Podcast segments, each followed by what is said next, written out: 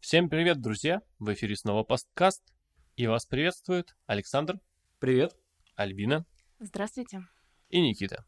Ну что, погнали? В бит надо попадать, да. Независимые журналистики не существует! Межгалактический. Киселев, Соловьев, это идеально. Господи, прости, что у меня все чисто, честно и открыто. Дня собачья, скажем так. Самый опасный. Хотел бы назвать себя честным и объективным, но ведь я всех обманул. Мы пинаем труп. Сегодняшний выпуск посвящен выборгской журналистике. И наш специальный гость Михаил Флавьянов. Здравствуйте, здравствуйте, товарищи. Мы с Мишей знакомы на самом деле с детства. А, Его папа, хороший друг моего отца. Мгм. Вот. И, честно говоря, ну, мы с Мишей не так, чтобы много общались, но родился он в Выборге, нас- насколько я знаю. Ошибочно. Да? Петербург. У меня в графе рождения написано Петербург. Я не знаю, я прожил там очень-очень мало, но вот если брать по паспорту, по свидетельству о рождении, у меня написано Петербург. Но я руководствовался информацией, которая есть в открытых источниках, поэтому там указан Выборг. Я всех обманул. Насколько мы знаем, ты закончил СПБ ГТУ по специальности специалист по связям с общественностью, то есть ты пиарщик. Э, Да, Государственный электротехнический институт и отучился на, на пиарщика. Как-то Мгм. вот такое несовпадение, но было дело. Ты работал корреспондентом, начинал, точнее, корреспондентом в, Выбор- в газете «Выборгские ведомости». Три года Потом ты также еще работал радиоведущим было Мегабайт дело. Медиа, а, был корреспондентом в АИВБГ, Э, была такая да, история время, в моей да? жизни, да. был корреспондентом-оператором в Питер ТВ. И так можно назвать. Мгм. И сейчас э, ты больше известен тем, что ты э, активно развиваешь канал в Инстаграме «Интересный Выборг» и, по сути, являешься его лицом. Типа, да, я беру телефон, направляю его на себя и говорю что-то во фронтальную камеру, если это можно назвать. Активно развиваю интересный выбор. Да, я активно развиваю интересный выбор. Отлично. И также мы знаем, что ты э, занимаешься созданием рекламного видео. Ну, это то, чем я зарабатываю на жизнь, потому что активным развитием интересного выборга я пока что на жизнь не зарабатываю, и перспективы весьма туманные. А вот рекламные видео мне приносят кое- кое- кое-какой доход. Я даже недавно зарегистрировался самозанятым, это на случай, если меня слушает налоговая. Так что у меня все чисто, честно и открыто. Давай поговорим о начале твоего пути. Я хотел э, узнать, была ли какая-то тяга сначала к журналистике, или это какие-то обстоятельства, которые привели тебя туда? Ну, обстоятельство на самом деле было одно. Я вылетел из института, и я подумал, чем же мне заняться, и пошел на выборские ведомости. Нет, даже если начинать с более начального начала, то я сначала подумал, что мне было бы интересно попробовать, и на институтской практике я пошел в выборские ведомости. После чего меня отчислили из института, и я пошел к Леонтьевой, главному редактору выборских ведомостей, и сказал, типа, возьмите меня работать. На что она неожиданно ответила, да, приходи. То есть до института никаких вообще предпосылок к этому не было? Были, конечно, я делал школьную газету, что только не делал. Я Вот, снимал да. на пленочную камеру. Мне все это нравилось всегда, но я не получал за это деньги. Если надо начинать с того, когда я начал зарабатывать, то вот с выборских У ведомостей. меня тоже первая практика журналистики была именно в школе. Мы делали печатное издание школьных газет. В институте мы еще делали университетское телевидение, так что первое, первый мой опыт был на университетском телевидении. Вот. Но, опять же, если начинать с э, получения кэша за свою работу, это были выборские ведомости. Ну давай все-таки вернемся к твоей текущей работе. А, Вот у тебя очень много проектов. а, Расскажи подробнее о актуальных на данный момент.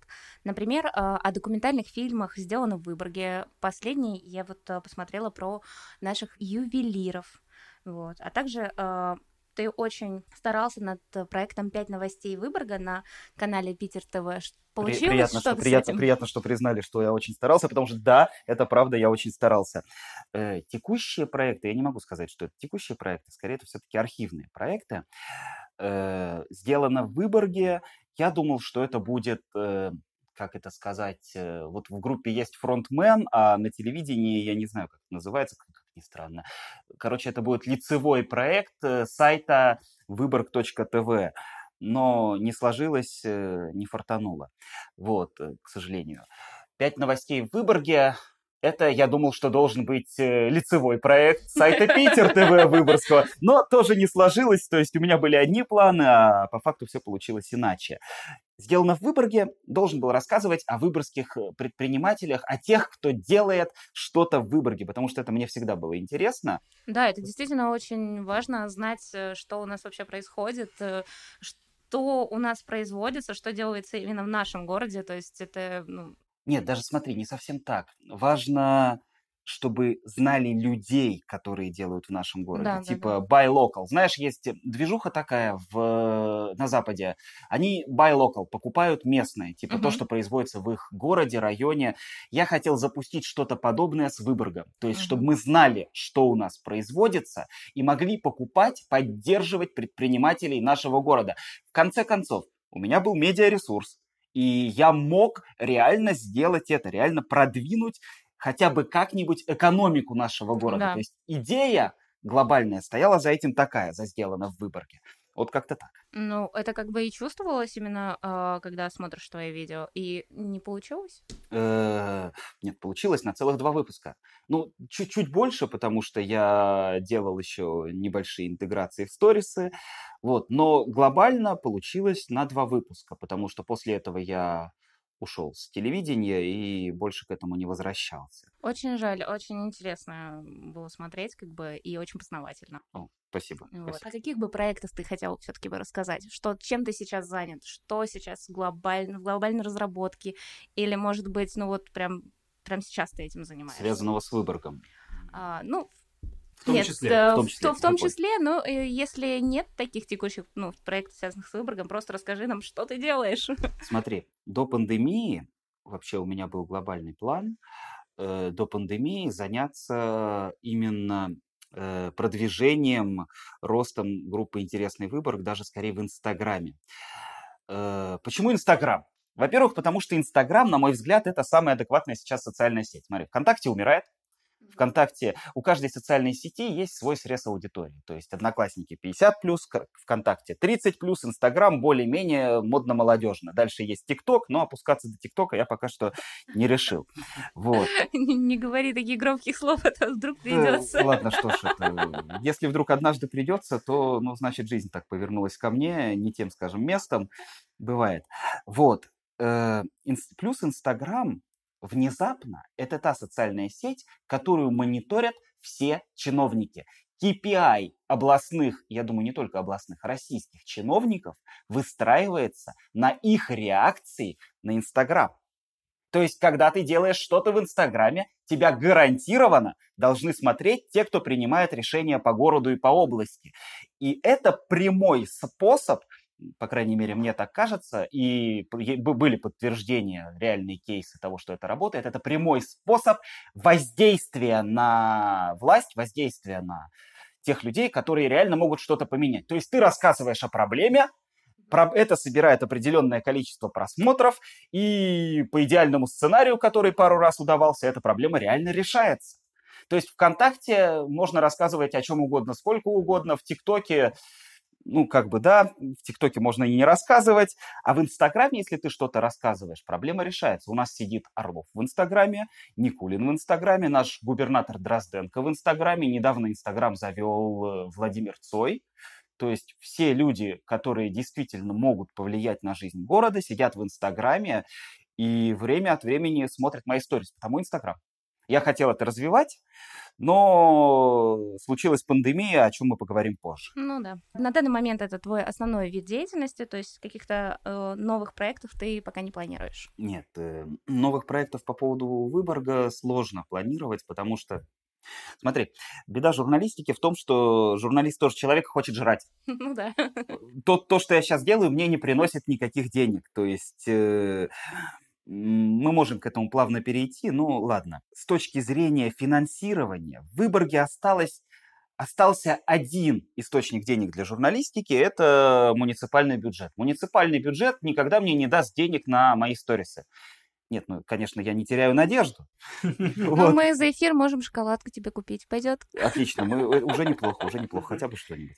Вот, и потому я развиваю это в первую очередь на энтузиазме, на своей какой-то идее, что я могу сделать интересно и качественно, я надеюсь, что у меня У тебя, получается. у тебя получается. Спасибо. Наверное, если бы не получалось, наверное, я бы здесь не сидел.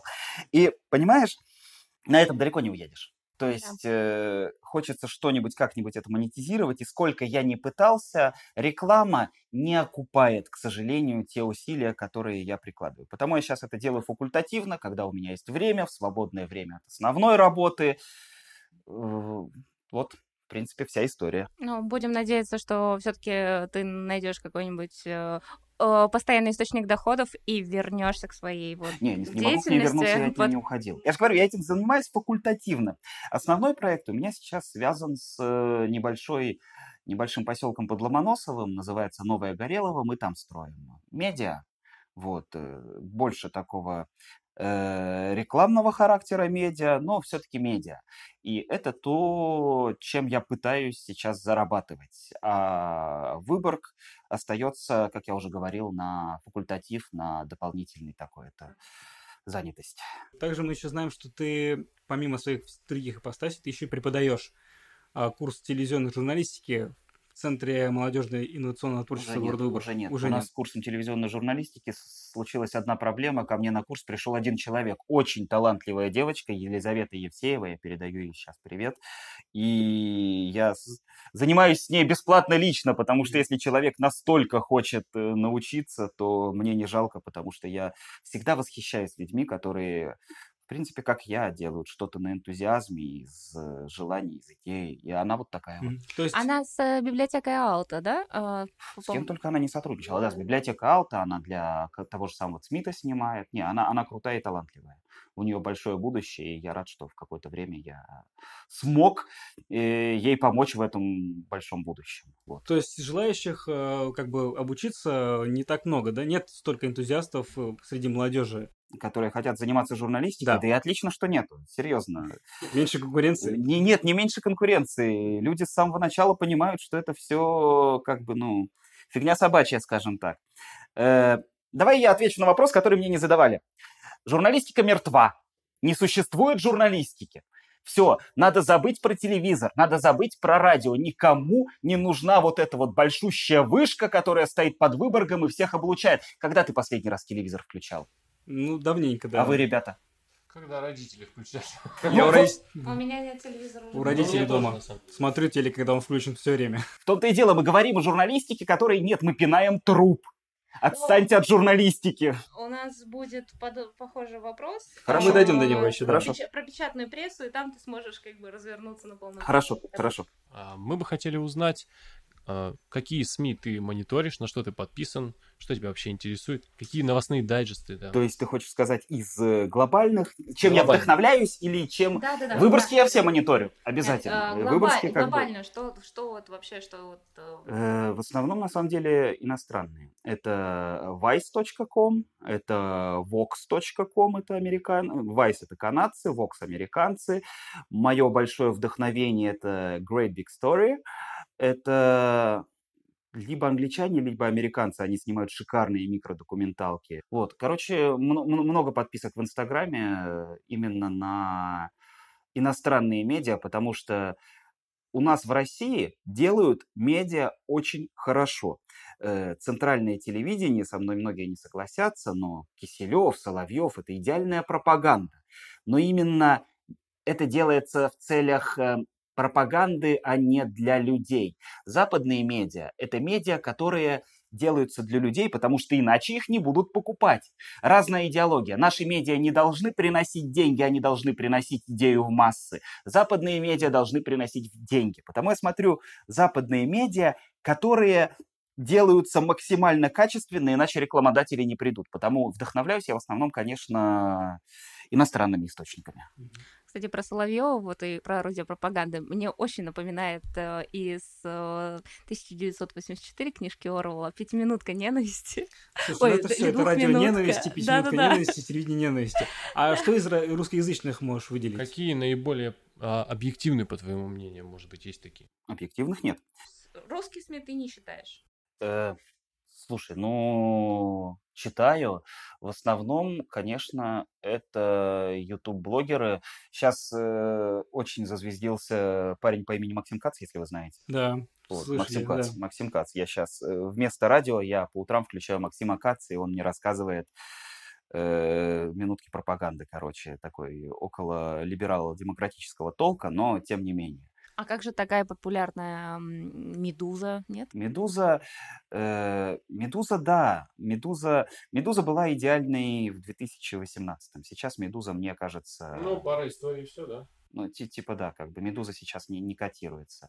Вот. Я на самом деле, господи, прости, большой фанат э, Киселева, Соловьева и Юрия Пронько на канале «Царьград». Юрий Пронько, канал Царьград. Если ты меня слышишь, ты крутой. Э, это эталонная пропаганда, это нельзя смотреть, это промывка мозгов. Ну, как качественно сделано. Знаешь, что еще промывка мозгов? Это Спас ТВ. И я, когда мониторил на Ютубе э, с Михаилом Флавьяновым какие-либо записи, оказалось, что есть э, священник Михаил Флавьянов, Владимир Флавьянов. Владимир Флавьянов. Э, мой тезка, я с ним общался. Да? Владимир Флавьянов. Вот. И там куча этих программ. Да, Владимир Флавьянов звезда. количество. Надо будет ему написать, сказать, ну раз уж мы авто... однофамильцы, возьми меня на спас, пожалуйста. Я не знаю, там, наверное, берут по определенным идеологическим мотивам, но типа, эй, я профессионал, я могу быть полезен. Хорошо, э, ну, про СМИ мы поняли. А может быть, каких-нибудь выборских журналистов или блогеров ты можешь выделить? Алексей Соколов, он великолепен. Э, Алексей Соколов, если ты нас слушаешь, ну ты понял, ты где-то рядом с Юрием Пронько, ты, ты крутой. Э, к сожалению, Алексей Соколов сейчас ничего не делает, но, знаешь, из выборской журналистики это сейчас единственный человек, который действительно журналист, который... Мы знаем, как он выглядит, мы знаем его идею, мы знаем, что он пишет, мы понимаем, что это за человек. Все остальные достаточно безликие. Если говорить про прошлое, это э, Андрей Коломойский, он э, космически хорош, потому что, ну, все тоже знают Андрея Коломойского, это журналист большой буквы, он создал вообще выборские ведомости, они держались на Андрея Коломойском. Это... Я, нет, Олег Черных не журналист. Олег Черных предприниматель от мира журналистики. Черных, как бы мы к нему ни относились, э, великолепен, потому что он построить СМИ, которая э, приносила доход. Все остальные СМИ Выборга не приносят доход. Это не то, чтобы даже попил бабла, не хочу голословно обвинять, у меня нет никаких фактов. Но это э, вложения. Они в них вкладывают деньги, они что-то на эти деньги делают. Все эти рекламные интеграции на выборгском телевидении, извините, ну, как бы, ну, неоднозначные вещи. А вот Олег сделал медиа, которая приносила деньги. Изначально это было выборгское телевидение, если кто-нибудь помнит, при Олеге Черныхе. И потом это был АйВБГ.ру, э, который сейчас верное решение. Еще в Выборге есть э, великолепный специалист. Это Владимир Кочетков. Он сейчас стал главным редактором «Выборгских ведомостей», кстати. Он, он и на телевидении, и в «Выборгских ведомостях». Вот он продюсер. Он очень круто продюсирует контент. Он делает свое собственное шоу, потому я выделяю четверых. Это Соколов, Коломойский в прошлом, сейчас я не знаю, чем он даже занимается. Это Черных, э, даже сейчас он ушел из Выборга, делает Лен ТВ-24, куда больше бюджеты, куда больше э, просмотры, то есть нет, он крутой. И Кочетков, э, выборгское телевидение, который снимает спортивный интерес, и одновременно с этим снимает не снимает, а ведет э, выборские ведомости. Вот это крутые ребята. А последнее время ты живешь в Санкт-Петербурге. Есть такая проблема, да. да. С Выборгом стало сложнее работать. Об этом как раз и вопрос. Позиционируешь ли ты сейчас себя до сих пор как выборгского журналиста? Э, нет. Преимущественно? Э, нет, потому что это как раз важная фишка чтобы чувствовать себя, чтобы позиционировать себя как выборгского журналиста, ты обязан жить в Выборге, обязан ходить по выборгской земле и обязан общаться с выборжанами. Нельзя из Питера быть выборгским журналистом. Спасибо за то, что позвали. Смотри, а, у тебя э, достаточно много э, разных видов деятельности, то есть ты и делаешь видео, и рекламу, и э, снимаешь сторисы, и являешься корреспондентом. Ну, Вчера вот... я колодки тормозные на машине менял. Ну вот видишь, практически человек-оркестр. Но что из этого больше всего греет твою душеньку, когда ты этим занимаешься? То есть что самое все-таки любимое направление? Общение с людьми. Все это скорее даже как я попал в журналистику. Это любопытство, это интерес ко всему новому и интерес к людям, к общению с людьми, потому что журналистика дает такую возможность. Ты можешь попробовать все и сразу. Вчера я был э, в Питере, сегодня в Выборге, завтра я буду в Полянах. Это небольшой спойлер того, что я буду снимать в ближайшее время. И вот так вот я перемещаюсь между городами, между э, людьми, и в этом есть смысл. То есть это придает какой-то смысл и интерес моей жизни. Вот. Э. Э, тебе одинаково интересно слушать мнение людей или рассказывать о своих каких-то взглядах? Ну, по-моему, сейчас очевидно, что я больше болтаю, чем слушаю. Это в данный момент. Э, смотри, зависит от того, где я оказываюсь. Если я оказываюсь где-то, где мне интересно было бы слушать. А возьмем тот же мой фильм про ювелирную мастерскую. Как я туда попал? Мне было интересно, как работает ювелирная мастерская. До этого я снимал про бутылированную воду. Я подумал, блин, как интересно посмотреть, как делают бутылированную воду. И вот так вот я оказываюсь везде. Сейчас в Полянах сделали за 8 миллионов детскую площадку, и мне, блин, как интересно посмотреть, как выглядит площадка детская за 8 миллионов, а? Как все площадки за 8 миллионов. Ну, вот да. Блин, 8 миллионов детская площадка? Еще 2 миллиона за турники спортивный городок, в сумме 10 в Полянах. Я обязательно съезжу туда прокатиться. На Мне вот теперь тоже очень интересно, съезди, пожалуйста. Обязательно покажу, да. Один известный выборгский журналист в одном интервью заявил, что журналистика не бывает независимой. Как ты считаешь, согласен Абсолютно ты с этим? правда, абсолютная правда. Смотри, если даже журналистика независима от денег, если вдруг ты тот человек, который питается воздухом и не нуждается в финансовых стимулах, то журналистика все равно зависима как минимум от твоего мнения. Ты не можешь быть объективным. Ты либо либерал, либо консерватор, ты либо левый, либо правый, либо верующий, либо атеист. В любом случае, когда ты рассказываешь о чем-нибудь, ты пропускаешь это через свое восприятие. В этом проблема независимости журналиста. Да, но ты откидываешь в сторону фактора правды как таковой тогда. А правды нет. Почему же нет? Ну, ладно, допустим, какой бы взять... Правда есть, но она у каждого своя. Вот, да, рядом. как бы я говорил как раз о том, что правда есть, но у каждого своя. Для кого-то детская площадка за 8 миллионов, это типа окей, нормально, это все правильно, понимаешь? Вот это такие... же для деток. Это же для деток, и многие согласятся. Правда, э, актуально для определенного круга лиц. То есть вот такой вот объективной истины, это мы уже уходим от журналистики к философии, ее не существует. Ну, на мой взгляд.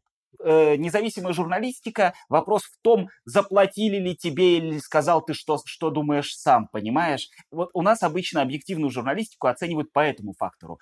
Получил ты деньги, и сказал, что от тебя требуется, или ты сказал сам и деньги за это не получил. Но это не объективно, это проплачено или не проплачено. Ну, Мне не платят. Я понимаю, ну смотри, сейчас просто есть такие известные журналисты, да, российские. Ну возьмем хотя бы Пивоварова Алексея. Наверняка mm-hmm. все знают, о, ну, ком говорит, о ком идет речь. Раньше он был на НТВ. Ему платили. Ему платили. Сейчас у него редакция. Ему тоже платят. Конечно, да. Ну, единственное, что да, он, он делает свое. То есть все равно получается, он как бы более свободен в некоторых, возможно, вопросах. Да, когда он делает свое, он более свободен в некоторых вопросах, потому что ему платят за свое. Mm. Разница в том, что сейчас ему платят за его мнение, а тогда ему платили за ретрансляцию чужого. Вот и все. Mm-hmm. На данный момент в Выборге действует несколько информационных агентств, в том числе и газета «Выборг», которая в 1991 году была признана информационным органом администрации. То есть влияние... Ничего себе. Да. Администрации. Верхов, короче, mm-hmm. да, администрации где-то очень э, сильно чувствуется в Выборге. Э, по-твоему, это является сдерживающим фактором в развитии журналистики именно здесь? Да, ну, сказать еще раз, что журналистика мертва, я думаю, я буду повторяться. Это не сдерживающий фактор, это единственный поддерживающий фактор. Да, господа выборжане, мы сами убили журналистику, которая была не за администрацию. У нас были выборские ведомости, и никто не платил за них. И вы либо получаете информацию бесплатно, скажем так, из автопоилки, то, что вам дают, либо вы платите и получаете информацию, которую вы хотите. У нас есть э, в России пример, называется телеканал «Дождь». Он работает по подписке. Вы платите и получаете рассказы о том, как у нас все плохо. Или вариант, вы включаете другой. Вы включаете телевизор, вы не платите, но вам показывают первый канал. И так оно и работает. Кто платит, тот и заказывает информационную повестку. А, всегда считалось, что СМИ управляют мнением общества, то есть что э, масс, средства массовой информации ну, в большинстве своем транслируют, то у человека, ну, у большинства людей в головах и откладывается. Э, как думаешь, сейчас все-таки люди научились думать своей головой, фильтровать информацию, которую они получают из СМИ, и все-таки делать свои выводы? Или все-таки СМИ все еще является главным источником общественного мнения? Э, бытие формирует сознание. Вот, понимаете, как хотите. Но то, что мы слышим, то, что мы видим в СМИ, э, это то, из чего мы делаем мнение. У нас нет альтернативного источника информации. Разница в том, что раньше было только три канала в Советском Союзе. Кто кто застал? Было три канала, трех, трехпрограммных. Ну, на радио было точно три канала. Вот. А сейчас этих источников очень много. Свое мнение ты можешь составить только если ты непосредственно участник события. Если ты непосредственно сейчас находишься на митинге в Хабаровске, ты можешь сказать, что там действительно 35 тысяч человек, а не 5, как э, говорят в официальных СМИ. Но если вдруг ты не видишь этого своими глазами, у тебя единственный источник информации – это медиа. Другой вопрос, что сейчас медиа стало больше. Ты можешь открыть паблики в социальных сетях, ты можешь открыть э, интернет, какие-нибудь СМИ, или включить телевизор, первый канал. Радио, пожалуйста, со всех сторон на нас льется информация, просто больше информации для анализа. Но человек не может составить свою картину, не обладая какими-либо исходными факторами. Но я, в принципе, это имел в виду, что э, э так как сейчас у нас очень много источников э, информации, вот э, разные СМИ, то есть ты можешь послушать разные источники, отфильтровать и составить свое э, примерно мнение о ситуации. То есть, э, и как считаешь, что все-таки люди в большинстве своем старается выстроить собственное мнение, или людям плевать, и, как сказать, э, то, что вот им сказали, они в это и верят? Я не могу сказать за большинство. Знаешь, вот, вот я не могу ответить на этот вопрос. Э, надо создать опрос ВКонтакте или где-нибудь и спросить большинство, посмотрим. Ты как источник информации для людей сталкивался с тем, что то, что ты говоришь, э, принимается вот просто на веру? Или все-таки э, а, тебе ну, чаще задают какие-то вопросы, уточняют или еще что-то? То есть... Э... Задают, уточняют, э, и я стараюсь отвечать на вопросы, потому что, ну, потому что если человеку интересно, ну, смотри, э, если эти вопросы задают мне, то, опять же, э, информацию получают от меня. Какая разница, ты в сторис посмотрел или уточнил у меня? Это все один, все, все один и тот же источник информации. И я хотел бы назвать себя честным и объективным, но ведь все, что я говорю, э, рождается в моей голове, и насколько объективно моя голова формирует из каких-либо разрозненных фактов новостную картину, это большой вопрос. Но это вот уже решать как раз-таки твоим зрителям и слушателям, то есть э, это они как раз-таки составляют свое мнение, доверять тебе или нет. Сталкивался ли ты с такой проблемой, что твои моральные принципы и личные убеждения шли в разрез с тем материалом, который тебе нужно было подать? но я никогда не писал про Украину. Э, потому скорее, скорее нет, чем да, потому что я не работал прямо на таких оголтелых пропагандистских медиа, я все-таки стараюсь их избегать при, при, при всем моем э, интересе к этой теме, я стараюсь избегать, потому нет, с таким не сталкивался. Как думаешь, профессиональный журналист все-таки он должен делать работу, которую э, ему поручили сделать?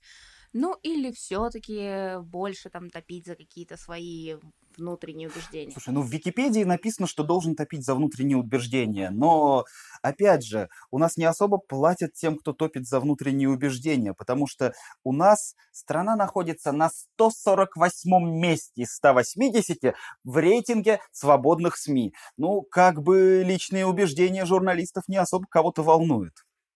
Смотри, когда появилось э, радио, все говорили, все, печатные издания вымрут. Когда появилось телевидение, интернет, ну, говорили все то же самое. Ты как э, человек, который на ты как человек, который начинал в печатном издании, можешь сказать, как обстоят вообще а, дела у печатной прессы Так они вымерли. все-таки вымерли, объективно да? вымерли. Но Э, в нашем городе существуют эм, выборгские ведомости с э, 90-го года, то есть уже 30 лет. А газета «Выборг», она э, с 1940 года издается. И до сих пор они живы, как Нет, бы. газеты, газеты «Выборгские газеты. ведомости» уже нет, они не печатаются А, на бумаге. всё? Да. Да? Э, Были еще верные решения, они тоже не печатаются на бумаге. Есть э, реквизит, и чудом они до сих пор живы. Я не понимаю, правда, их экономику. Знаешь, из всех выборгских СМИ я не имел дела только с реквизитом и газетой «Выборг». Я не понимаю, как они живут. Правда, Выборг- как, как Реквизит? газета «Выборг» понятно. Как газета «Выборг» понятно, с реквизитом не понимаю. Реквизит в основном объявлениями занимается. Ну вот, видимо, у них есть бюджет на это. У них очень интересная модель распространения. Они раскидывают всех по, все свои газеты по ящикам, и это достаточно эффективно, правда.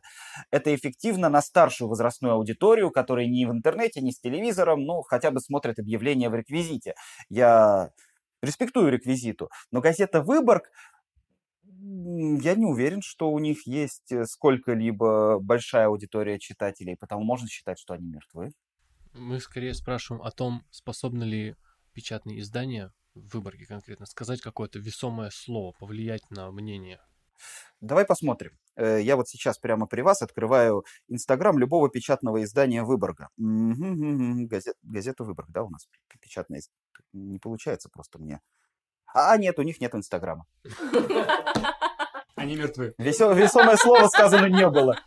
Отлично. Я просто хотел провести эксперимент, э, сказать, выбрать любую новость за последние трое суток и предложить вам сказать хотя бы одну, знакомы ли вы с ней, знакомы ли вы хоть с одной новостью, которую публиковали наши выборгские СМИ за последние три, печатные СМИ, за последние три дня. Не мы аудитории. А вот, ну вот, э, Отсюда и ответ, да. Смотри, Миш, э, ну во всем, ты вот уже, ты правильно сказал про рейтинг, и э, во всем мире журналистика считается достаточно опасной профессией.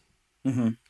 А, не только в том числе не свободы, а в том числе то, что ты можешь себя подвергать какой-то опасности, даже, ну, допустим, я видел э, твою историю, как ты э, рассказывал про, раз- э, про башню водонапорную, которая разваливается вот на глазах. Мгм. Ты на нее залез.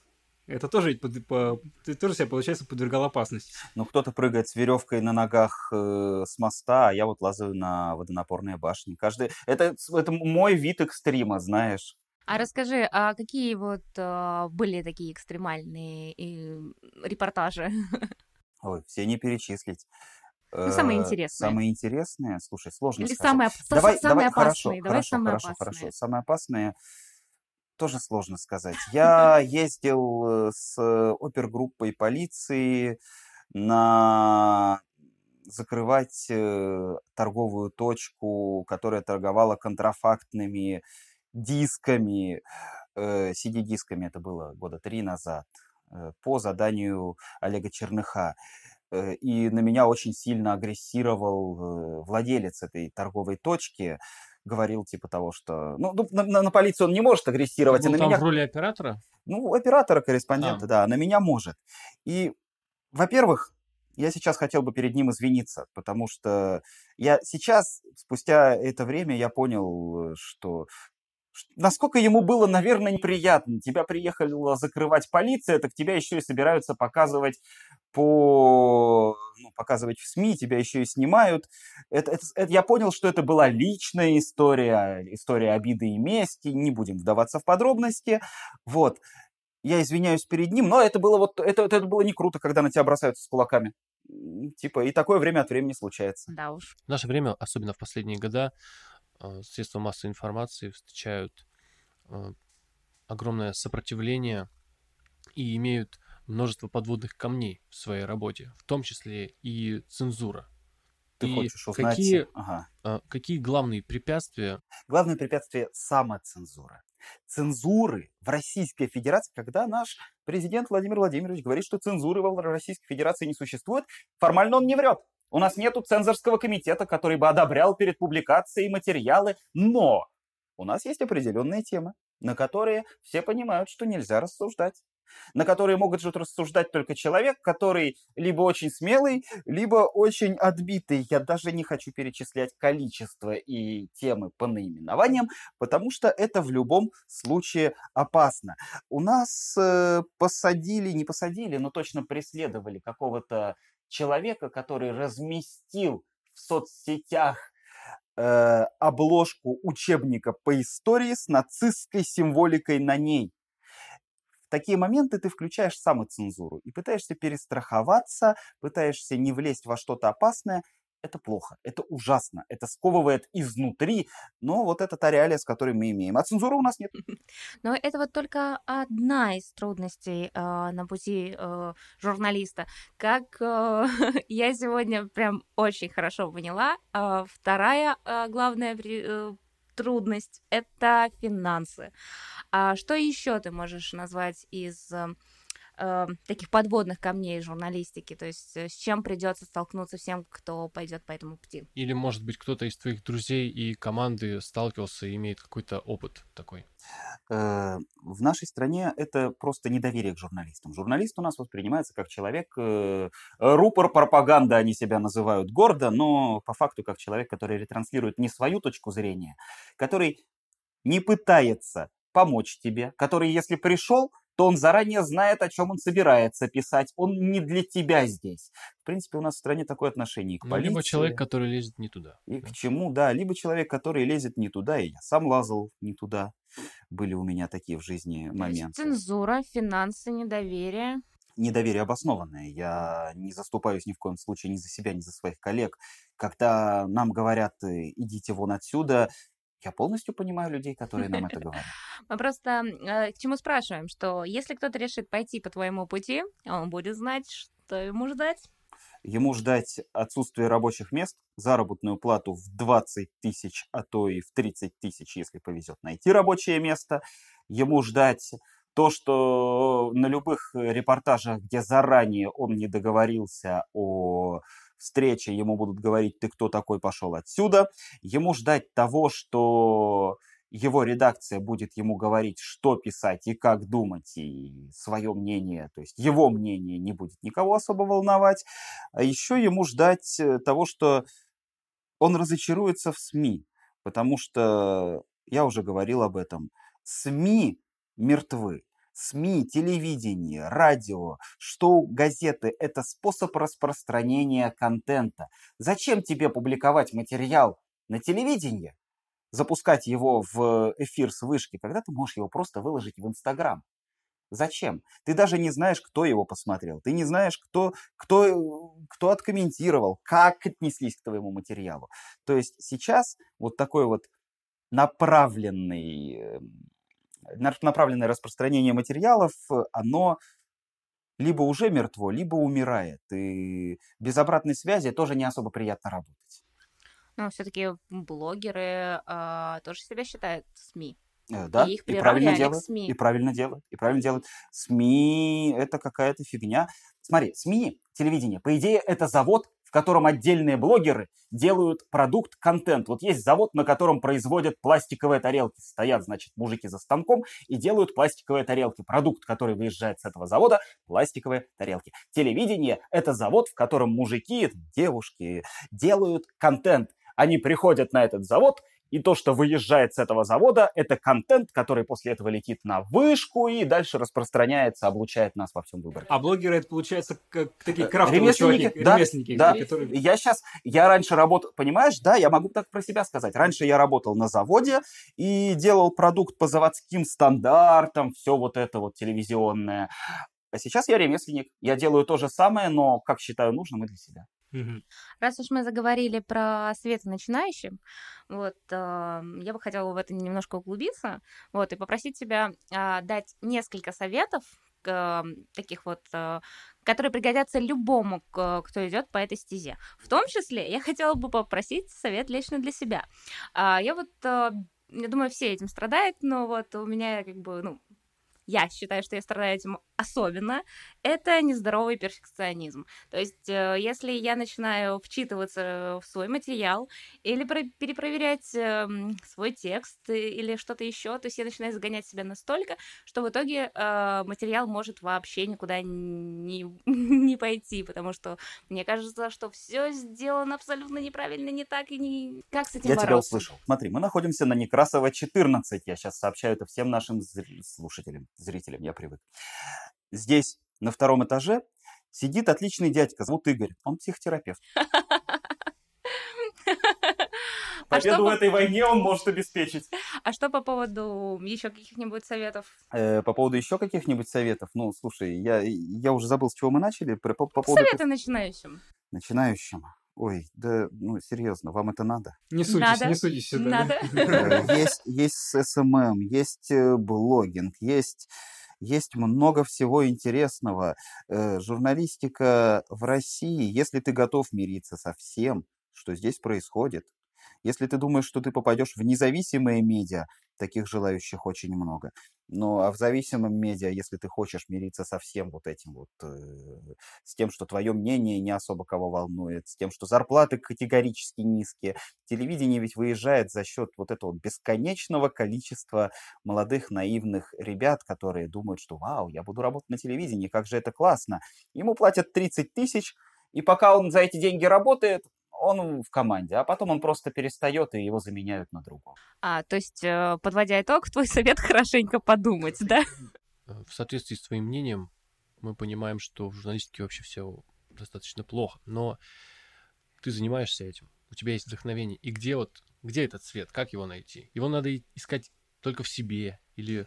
Его надо искать в себе. Я занимаюсь не журналистикой, я занимаюсь тем, что я хожу по интересным местам, общаюсь с интересными людьми и рассказываю об этом в свой телефон. В сути, мы тем же самым занимаемся. Потому, да, э, нужен ли мне для этого завод по производству контента, который называется телевидение? Нет, не нужен.